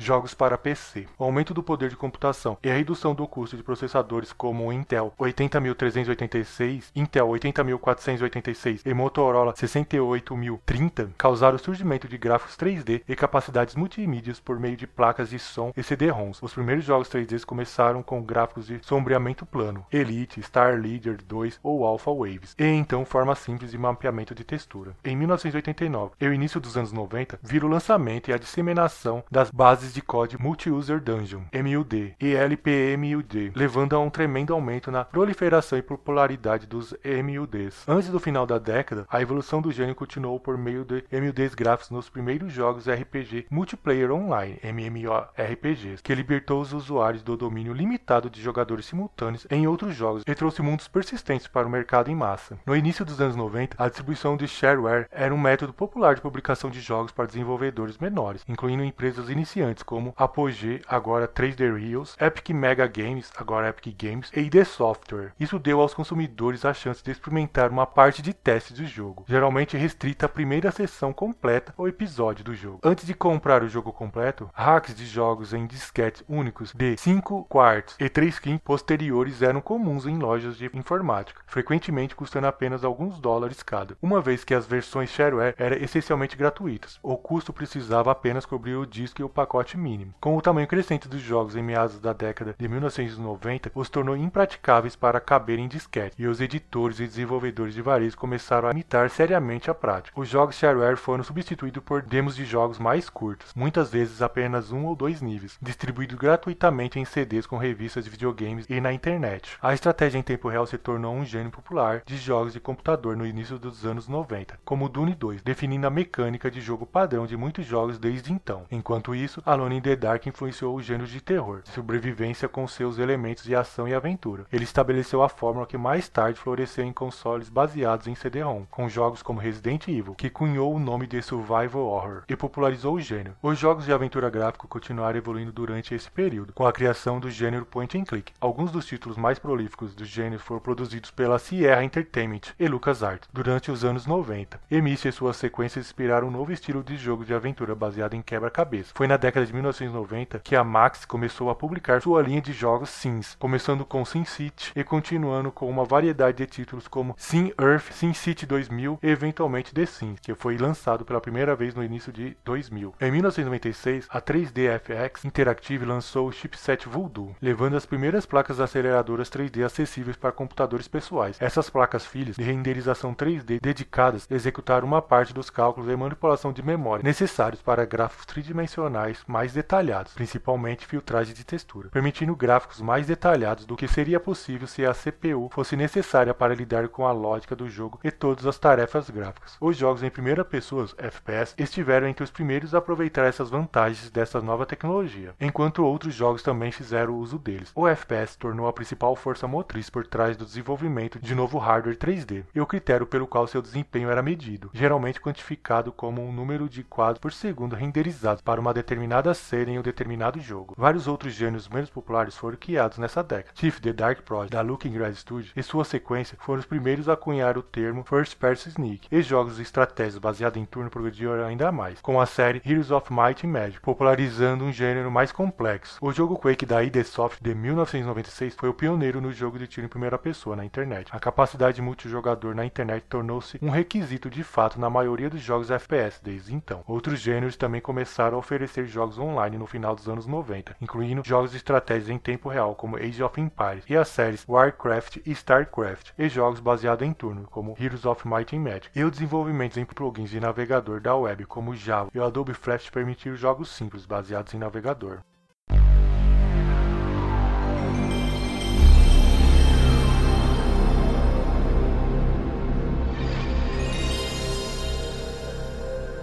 Consoles da quinta geração, 1993-2005, 32 e 64 bits. Em 1993, a Atari voltou a entrar no mercado de consoles domésticos com o lançamento do Atari Jaguar. Também em 1993, a The 3DO Company lançou o 3DO Interactive Multiplayer, que embora altamente anunciado e promovido, não conseguiu alcançar as vendas do Jaguar, devido ao seu alto preço. Ambos os consoles tiveram vendas muito baixas e poucos jogos de qualidade, levando ao seu fim. Em 1994, três novos consoles foram lançados no Japão: o Sega Saturn, o Sony PlayStation e o PC FX, o Saturn e o PlayStation sendo lançados posteriormente na América do Norte em 1995. O PlayStation rapidamente superou todos os seus concorrentes, principalmente na força de seus títulos disponíveis, com exceção do antigo Super Nintendo Entertainment System, que ainda contava com o apoio de muitas das principais empresas de jogos. O Virtual Boy da Nintendo foi lançado em 1995 como um dos primeiros consoles de consumo a fornecer percepção de profundidade 3D, mas não alcançou altas vendas, em grande parte devido à tela monocromática e à falta de suporte de terceiros. Em 1996, o Virtual Boy foi retirado do mercado. Depois de muitos atrasos, durante as quais o PlayStation da Sony ganhou aceitação da indústria, a Nintendo lançou seu console de 64 bits, o Nintendo 64, em 1996. O título principal do console, Super Mario 64, tornou-se um título definitivo para jogos de plataforma 3D. Parappa Rapper popularizou videogames musicais no Japão, com sua estreia em 1996 no PlayStation. Os jogos de música e dança subsequentes, como Beatmania e Dance Dance Revolution, tornaram-se atrações onipresentes presentes no fliperamas japoneses, enquanto Parappa, DDR e outros jogos encontraram seguidores cult quando trazidos para a América do Norte, os jogos musicais não conquistaram um grande público no mercado até a década seguinte, com títulos como Guitar Hero. Também em 1996, a Capcom lançou Resident Evil, o primeiro jogo de terror de sobrevivência conhecido. Foi um grande sucesso, vendendo mais de 2 milhões de cópias e é considerado um dos melhores jogos de PlayStation. Outros jogos marcantes da era incluem GoldenEye 007, 1997, do Nintendo 64, da Harry, que foi aclamado aclamado pela crítica por trazer inovação como o primeiro grande jogo de tiro em primeira pessoa exclusivo para um console, e por ser pioneiro de certos recursos que se tornaram básicos no gênero, como os headshots e missões baseadas em objetivos. The Legends of Zelda Ocarina of Time 1998 para o Nintendo 64 é um dos jogos mais aclamados pela crítica de todos os tempos. O título também apresentou muitas inovações, como o Z-Target, que persistiu nos títulos de Zelda subsequentes em consoles mais recentes e é comumente usado em muitas outras franquias hoje. A escolha da Nintendo de continuar usando cartuchos ROM em vez de migrar para os CDs ROMs para Nintendo 64, único entre os consoles desse período, provou ter consequências negativas para o console e para a participação de mercado da Nintendo. Enquanto os cartuchos tinham tempo de acesso mais rápido, eram mais duráveis e resistentes a cópias não licenciadas, os CDs podiam armazenar muitos mais dados, 650 MB, mais de 10 vezes a capacidade da maior ROM Nintendo 64, com 64 MB, e custar muito menos para produzir, fazendo com que muitas empresas de jogos corressem aos concorrentes baseados em CDs, notavelmente a Square, que havia lançado todos os jogos anteriores em sua série Final Fantasy para os consoles Nintendo, agora se voltava exclusivamente para o PlayStation. Final Fantasy VII, 1997, foi um grande sucesso, estabelecendo a popularidade dos videogames RPG no Ocidente e tornando o PlayStation o console principal no gênero. A Square não retornou às principais plataformas de videogames da Nintendo até 2003 com o GameCube e o título multiplataforma Final Fantasy Crystal Chronicles, o único título publicado pela Square hardware para esse console. E após Final Fantasy VI para o Super Nintendo, a Square não lançou um título principal de Final Fantasy para uma plataforma Nintendo até 2019. A Capcom também se afastou amplamente da Nintendo durante os dias de Nintendo 64. As próximas quatro sequências de seu popular jogo de plataforma 2D Mega Man foram lançados para PlayStation e Saturn. A Capcom foi um pouco mais rápida e mais ansiosa para retornar do que a Square, no entanto, fornecendo duas antologias de títulos Mega Man para o GameCube, incluindo Mega Man 8 e Mega Man X 4 e 6, que os jogadores da Nintendo perderam. Ao final desse período, a Sony havia se tornado líder do mercado de videogames. O Saturno foi moderadamente bem sucedido no Japão, mas um fracasso comercial na América do Norte e na Europa, deixando a SEGA fora da competição principal. O Nintendo 64 alcançou enorme sucesso na América do Norte e na Europa, embora nunca tenha superado as vendas do PlayStation ou tenha sido tão popular no Japão, e começou a mostrar um declínio no suporte de terceiros para os consoles domésticos da Nintendo. Essa geração termina com a descontinuação do PlayStation, conhecido como PS1, em março de 2005.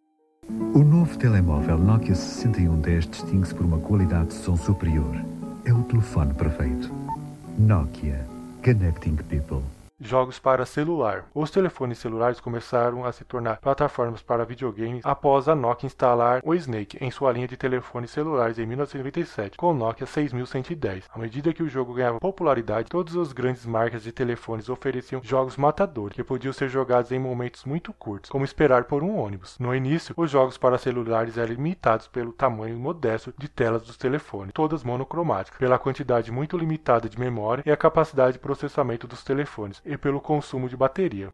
Anos 2000. Os anos 2000 mostraram inovação em consoles e PCs, em um mercado cada vez mais competitivo para sistemas de jogos portáteis. O fenômeno das modificações de videogame criada pelo usuário, comumente referido como mods para jogos, uma tendência que começou durante a era Offenstein 3D e Doom, continuou no início do século 21. O exemplo mais famoso é o do Counter-Strike, lançado em 1999, ainda é um dos jogos de tiro em primeira pessoa online mais populares, embora tenha sido criado como um mod para Half-Life por dois programadores independentes. Por fim, os designers de jogos perceberam o potencial dos mods e do conteúdo personalizado em geral para aumentar o valor de seus jogos e começaram a incentivar sua criação. Alguns exemplos disso incluem Unreal Tournament, que permitia aos jogadores importar cenas 3D Max para usar como modelos de personagens. Na China, os consoles de videogames foram proibidos em junho de 2000. Isso levou a uma explosão na popularidade dos jogos de computador, especialmente MMOs. No entanto, os consoles e os jogos para eles foram facilmente adquiridos, pois existe um robusto mercado cinza que o importa e distribui por todo o país. Outro efeito colateral dessa lei foi o aumento da violação de direitos autorais de videogames.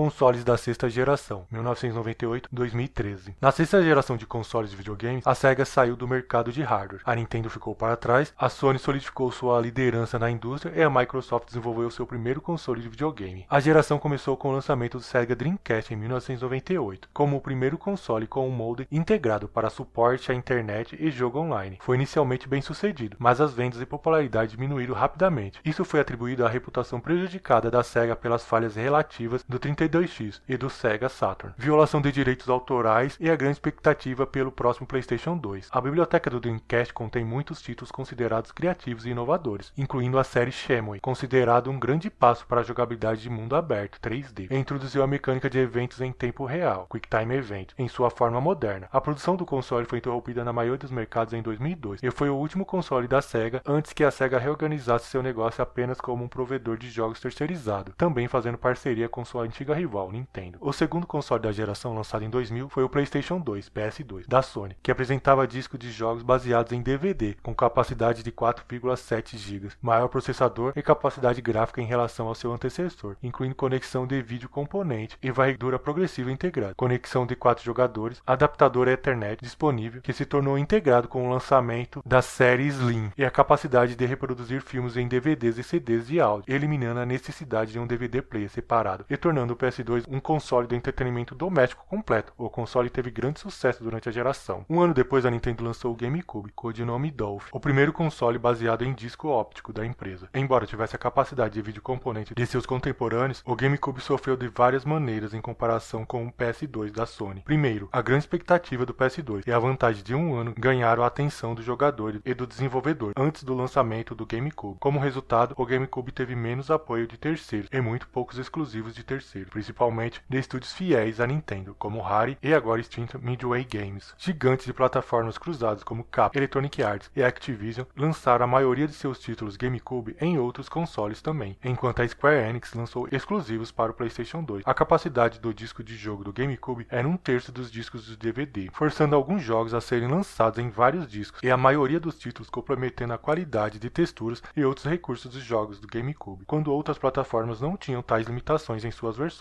Ele não tinha compatibilidade com os cartuchos agora obsoletos do Nintendo 64. Era um console de jogo dedicado, com a unidade óptica muito pequena para conter um CD ou DVD de tamanho normal. Por último, o GameCube foi prejudicado pela reputação de ser um console infantil, devido ao seu esquema de cores de lançamento inicial e à falta de jogos de conteúdo adulto que o mercado atual parecia desejar. Embora os títulos classificados como T e M existissem no GameCube, quase todos os jogos GameCube eram classificados com E, e principalmente no estilo cartoon, em seu design artístico. Antes do final de 2001, a Microsoft Corporation, mais conhecida por seu sistema operacional Windows, entrou no mercado de consoles com o Xbox, baseado na CPU Pentium 3 da Intel. O console usou uma grande quantidade de tecnologia de PC para alavancar seu desenvolvimento interno, tornando os jogos para PC facilmente portáveis para o Xbox. Para ganhar participação no mercado e manter sua posição no mercado, a Microsoft vendeu o Xbox com perdas significativas e se concentrou em obter lucro com o desenvolvimento e publicidade de jogos. Pouco depois de seu lançamento em novembro de 2001, Halo Combat Evolve, da Bug Studio, tornou-se instantaneamente o ponto principal do sucesso do Xbox, e a série Halo se tornou uma das franquias de tiros de console de maior sucesso de todos os tempos. No final da geração, o Xbox empatou com o Nintendo GameCube nas vendas globais, mas como quase todas as suas vendas foram na América do Norte, ele empurrou a Nintendo para o terceiro lugar no mercado americano. Em 2001, Grand Theft Auto 3 foi lançado, popularizando os jogos de mundo aberto usando um estilo de jogo não linear. Teve muito sucesso tanto crítica quanto comercialmente e é considerado um dos grandes marcos nos videogames. Foi também mais um marco no debate sobre violência de videogame e conteúdo adulto, com grupos de defesa condenando a glorificação da prostituição, da máfia e da violência da série. A Nintendo ainda dominava o mercado de jogos portáteis durante esse período. O Game Boy Advance, lançado em 2001, manteve a posição da Nintendo no mercado com uma tela LCD colorida de alta resolução e processador de 32 bits, permitindo portes de jogos de Super Nintendo e versões mais simples para jogos de Nintendo 64 e GameCube. A fabricante finlandesa de celulares Nokia entrou no cenário dos portáteis com o N-Gage, mas não conseguiu conquistar muitos seguidores. Em janeiro de 2013, a Sony anunciou que o PlayStation 2 havia sido descontinuado em todo o mundo, encerrando a sexta geração.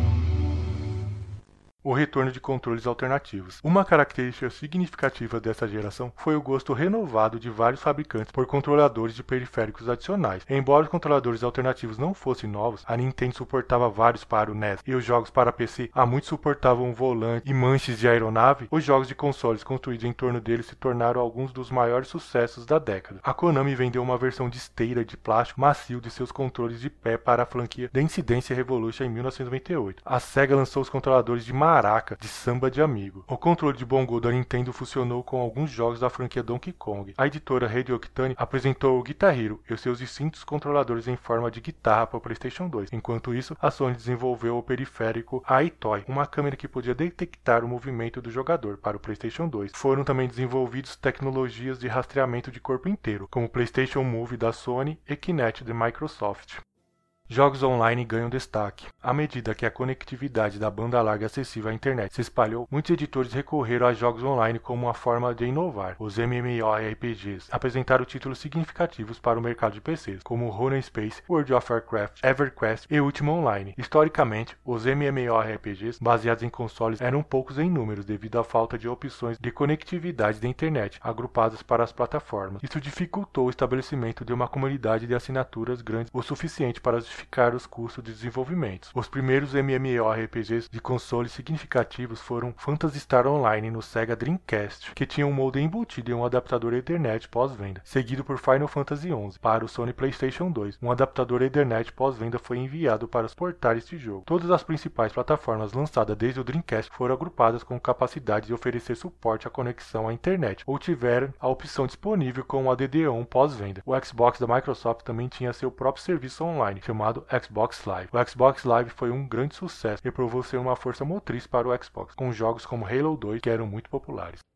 Jogos para celular. No início dos anos 2000, os jogos para celulares ganharam popularidade na cultura japonesa de telefonia móvel, anos antes dos Estados Unidos ou da Europa. Em 2003, uma grande variedade de jogos móveis estava disponível nos telefones japoneses, desde jogos de quebra-cabeça e títulos de animais de estimação virtuais que usavam tecnologias de telefone com câmera e scanners de impressão digital até jogos 3D com gráficos com qualidade de PlayStation. Os jogos de estilo arcades mais antigos tornaram-se muito populares em telefones celulares, que era uma plataforma ideal ideal para jogos de estilo arcade projetado para sessões de jogos mais curtos. A Namco fez tentativas de introduzir jogos para celular na Europa em 2003. O interesse por jogos móveis aumentou quando a Nokia lançou seu telefone N-Gage, plataforma de jogos portáteis, em 2003. Embora cerca de 2 milhões de aparelhos tenham sido vendidos, a linha de produtos não foi vista como um sucesso e foi retirada da linha da Nokia. Enquanto isso, muitos desenvolvedores de jogos notaram que telefones mais avançados tinham telas coloridas e memória e poder de processamento suficientes para fazer jogos mais avançados. Receitas de jogos para celular ultrapassaram 1 bilhão de dólares em 2003 e 5 bilhões de dólares em 2007. Responderam por um quarto de todas as receitas de software de videogame. Telefones mais avançados chegaram ao mercado, como o smartphone N-Serie da Nokia em 2005 e iPhone da Apple em 2007, que contribuíram fortemente para o apelo dos jogos móveis. Em 2008, a Nokia não revisou a marca N-Gage, mas publicou uma biblioteca de jogos de software para seus telefones top de linha. Na App Store da Apple em 2008, mais da metade de todos os aplicativos aplicativos vendidos eram jogos para iPhone. Devido à estreia das lojas de aplicativos criadas pela Apple e Google, além do preço de varejo de baixo custo dos aplicativos de telefone para download, os jogos disponíveis para smartphone competem cada vez mais com o mercado de videogames. Entre os jogos móveis de maior sucesso desse período está o Angry Birds, que lançado em 2009 atingiu 2 milhões de downloads em um ano. A Nintendo anunciou suas intenções de desenvolver mais jogos e conteúdo para dispositivos móveis no início de 2010, enquanto a empresa Sega também está dedicando recursos de desenvolvimento para para a criação de mais jogos móveis. Pequenos desenvolvedores independentes estão entrando no mercado de jogos em massa, criando jogos para celulares na espera de que ganhe popularidade entre os jogadores de smartphones. Desde 2007, o rápido crescimento do mercado celular em países africanos como Nigéria e Quênia também resultou em um crescimento no desenvolvimento de jogos para celulares. Desenvolvedores locais tiraram vantagem do recente aumento na conexão de internet móvel em países onde a banda larga raramente está disponível e os jogos de consoles são caros, embora os aplicativos desenvolvidos localmente tenham dificuldade em competir com milhões milhões de aplicativos ocidentais disponíveis na Google Play Store.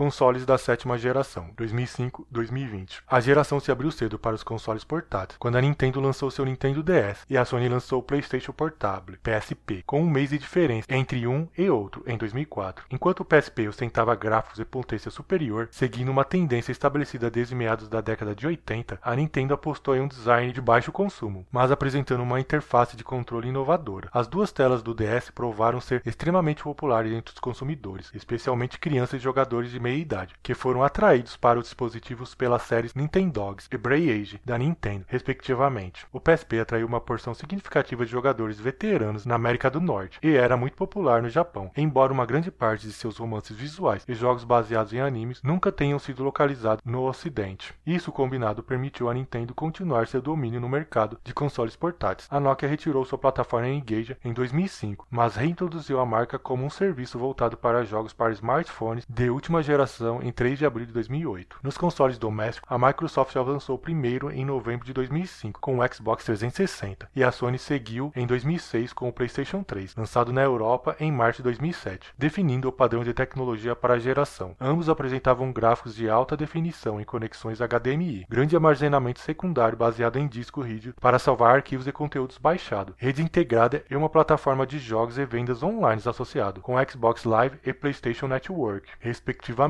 Ambos eram sistemas formidáveis, que foram os primeiros a desafiar os computadores pessoais na potência no lançamento, ao mesmo tempo que ofereciam um preço relativamente modesto em comparação com eles. Embora ambos custem mais do que a maioria dos consoles anteriores, o Xbox 360 teve uma vantagem de preço substancial, sendo vendido por 300 dólares ou 400 dólares, dependendo do modelo, enquanto o PS3 foi lançado com modelos com preços de 500 e 600 dólares, vindo com Blu-ray Disc e Wi-Fi. O PlayStation 3 era o console de jogos mais caros do mercado desde a versão da Panasonic do 3DO, que custava pouco menos de 700 dólares. O alto preço do PlayStation 3 fez com que o console fosse derrotado pelo Xbox 360, também resultado no Xbox 360 ganhando a liderança de mercado até 2008, quebrando assim a sequência de domínio que a marca PlayStation já teve, iniciada em 1994, com o sucesso do PlayStation original. No entanto, o modelo Slim e os controles de PlayStation Move causaram uma repercussão massiva para o PlayStation 3, e em 2013 o console superou o Xbox 360. Nessa geração, a Nintendo não apenas garantiu seu domínio no mercado de videogames portáteis, mas também recuperou com sucesso o domínio do mercado de consoles domésticos com o lançamento do Wii. Embora o Wii tivesse especificações técnicas mais abaixo do que a Xbox 360 e PlayStation 3, apenas uma modesta melhoria em relação ao GameCube e o único console da sétima geração a não oferecer gráficos HD, seu novo controle de movimento foi muito elogiado e teve preço inferior, cerca de 200 a 250 dólares. Apelou para um grupo demográfico maior. O foco da Nintendo na natureza intuitiva dos controles de movimento fez com que jogos comparativamente simples para Wii Sports, Wii Sports Resort e Wii Fit se tornassem sucesso instantâneos. Muitos jogadores, editores e analistas inicialmente rejeitaram o Wii como uma curiosidade fraca, mas ficaram surpresos quando o console se esgotou durante a temporada de Natal de 2006 e assim permaneceu durante os 18 meses seguintes, tornando-se o console de jogos de venda mais rápida na maior parte do mundo. Como resultado, o Wii se tornou um sucesso global e líder de mercado da sétima geração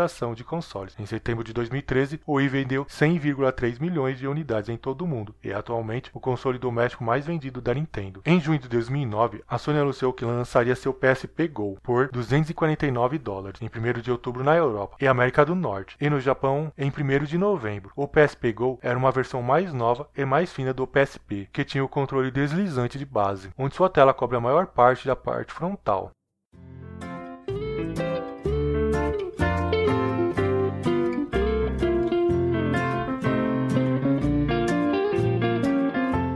Aumento nos orçamentos de desenvolvimento. Com o vídeo de alta definição um sucesso inegável entre os jogadores veteranos que buscam experiências imersivas, as expectativas de visuais em jogos, juntamente com a crescente complexidade das produções, resultaram em um aumento nos orçamentos de desenvolvimento das empresas de jogos. Enquanto alguns estúdios de jogos viram seus projetos do Xbox 360 darem frutos, a inesperada fraqueza das vendas do PlayStation 3 resultou em pesadas perdas para alguns desenvolvedores, e muitos editores quebraram acordos de exclusividade do PlayStation 3 anteriormente arranjados, ou cancelar o projeto de jogos do PlayStation 3 inteiramente devido ao aumento de orçamentos.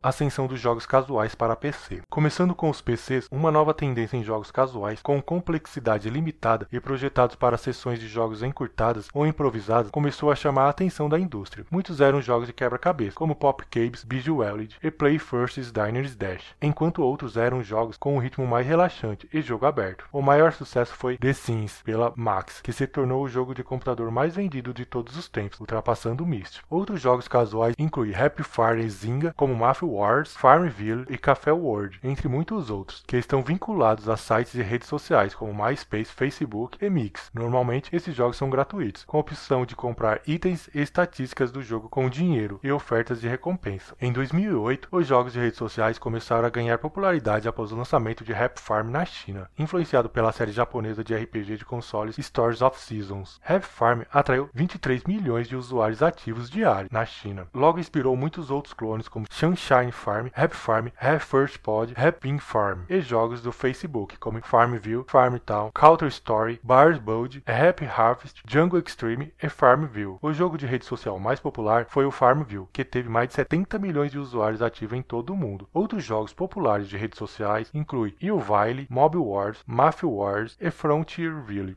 a computação em nuvem chegar aos jogos. Em 2009, alguns serviços de computação em nuvem foram anunciados voltados para os videogames. Esses serviços permitem que a renderização gráfica dos videogames seja feita longe do usuário final e que um stream de vídeo do jogo seja passado para o usuário. O OnLive permitiu que seus usuários comunicassem com seus servidores onde a renderização do videogame estava ocorrendo. O Gaikai transmitia jogos inteiramente no navegador do usuário ou em um dispositivo habilitado para a internet.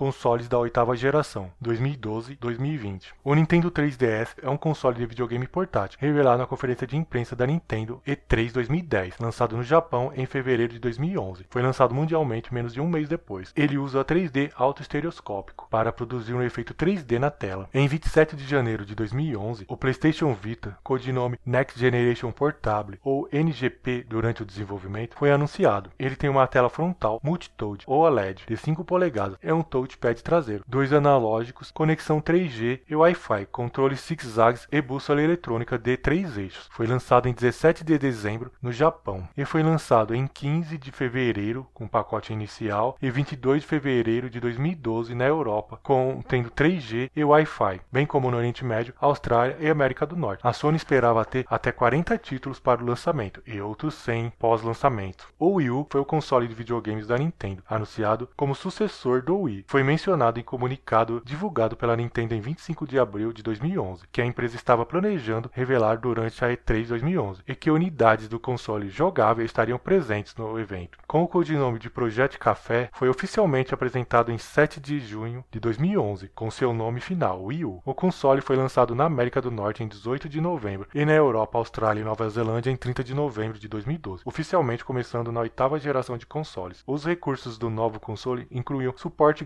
gráficos HD apenas no Wii U e um controlador, o Wii U Gamepad, que possuía uma tela de toque de 6,2 polegadas integrada, que poderia ser usada como a segunda tela, fornecendo informações adicionais e interatividade como jogabilidade assimétrica. O Wii U Gamepad permite que alguns jogos sejam jogados sem a necessidade de um aparelho de TV, por meio do modo Off TV Player, e o console é compatível com versões anteriores de todos os títulos Wii e Virtual Console. O PlayStation 4 ou PS4 é o console de videogame da Sony Computer Entertainment, anunciado como sucessor do PlayStation 3. O PlayStation 4 foi oficialmente anunciado em uma conferência de imprensa em 20 de fevereiro de 2013. O quarto console doméstico da série PlayStation da Sony foi lançado em 15 de novembro de 2013 na América do Norte e 29 de novembro de 2013 na Europa. E foi lançado em 22 de fevereiro de 2014 no Japão. Afastando-se da arquitetura Cell, o PlayStation 4 é o primeiro da série Sony a apresentar compatibilidade com a arquitetura x86, especificamente x86-64, que é uma plataforma amplamente usada, comum em muitos PCs modernos. A ideia era tornar o desenvolvimento de videogames mais fácil no console da próxima geração, atraindo uma gama mais ampla de desenvolvedores, grandes e pequenos. Essas mudanças destacam o esforço da Sony para melhorar as lições aprendidas durante o desenvolvimento, produção e lançamento do PlayStation 3. Outros recursos notáveis de hardware do PlayStation 4 incluem 8 GB de memória RAM, GDDR5 e um drive Blu-ray mais rápido. O Xbox One foi o console de videogame da Microsoft, anunciado como sucessor do Xbox 360. O Xbox One foi oficialmente anunciado em uma entrevista coletiva em 21 de maio de 2013. A Microsoft pretendia implementar controles rígidos sobre revenda de jogos e controles DRM, mas posteriormente reverteu sua decisão devido à reação do público. É o terceiro console doméstico da série Xbox da Microsoft e lançado em 22 de novembro de 2013 na América do Norte, Sul e Central e Europa. Devido às baixas vendas do Wii U, a Nintendo encerrou sua produção em janeiro de 2017 e, em 3 de março de 2017, a Nintendo lançou seu segundo console da oitava geração, o Nintendo Switch. Embora o Wii U tenha sido conhecido por ser o pioneiro em vários conceitos que foram refinados no Switch, o software do Nintendo Switch suporta jogos online através da conectividade padrão com a internet, bem como conectividade local sem fio AD-Rock com outros consoles Switch. Os jogos e os softwares Nintendo Switch estão disponíveis em cartuchos sons físicos, baseados em flash e distribuição digital via Nintendo eShop, e o sistema não usa bloqueio de região.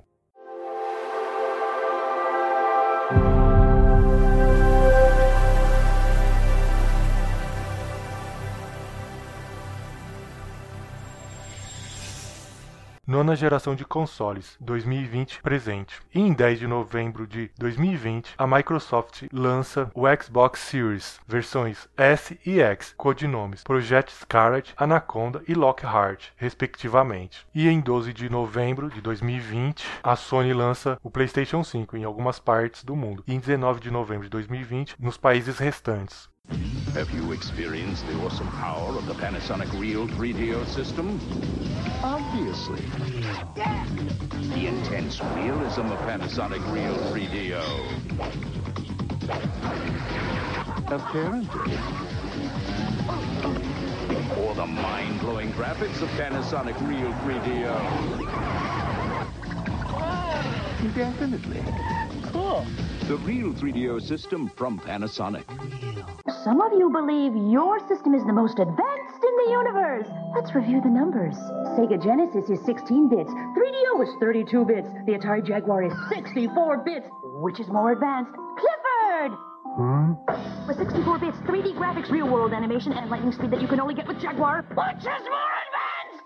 Clifford! Can you repeat the question? Jaguar! Jaguar! Jaguar!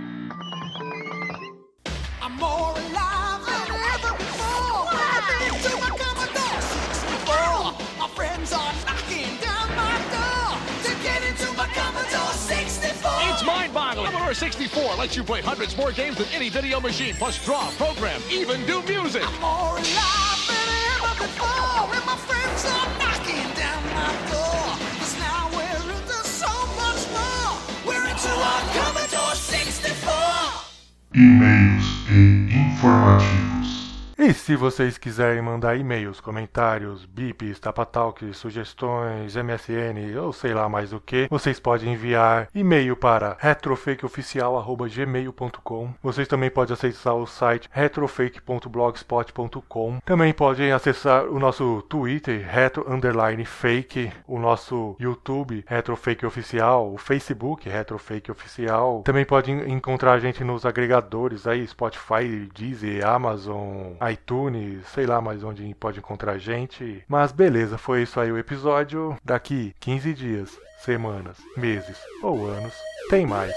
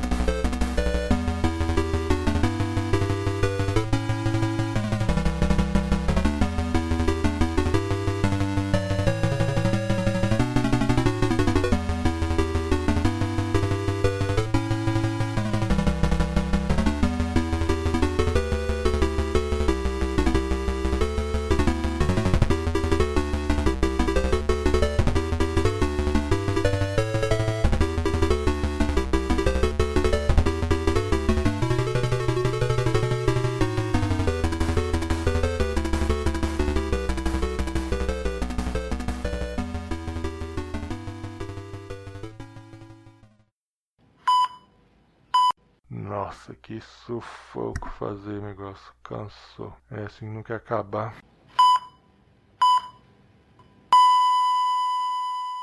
Game over.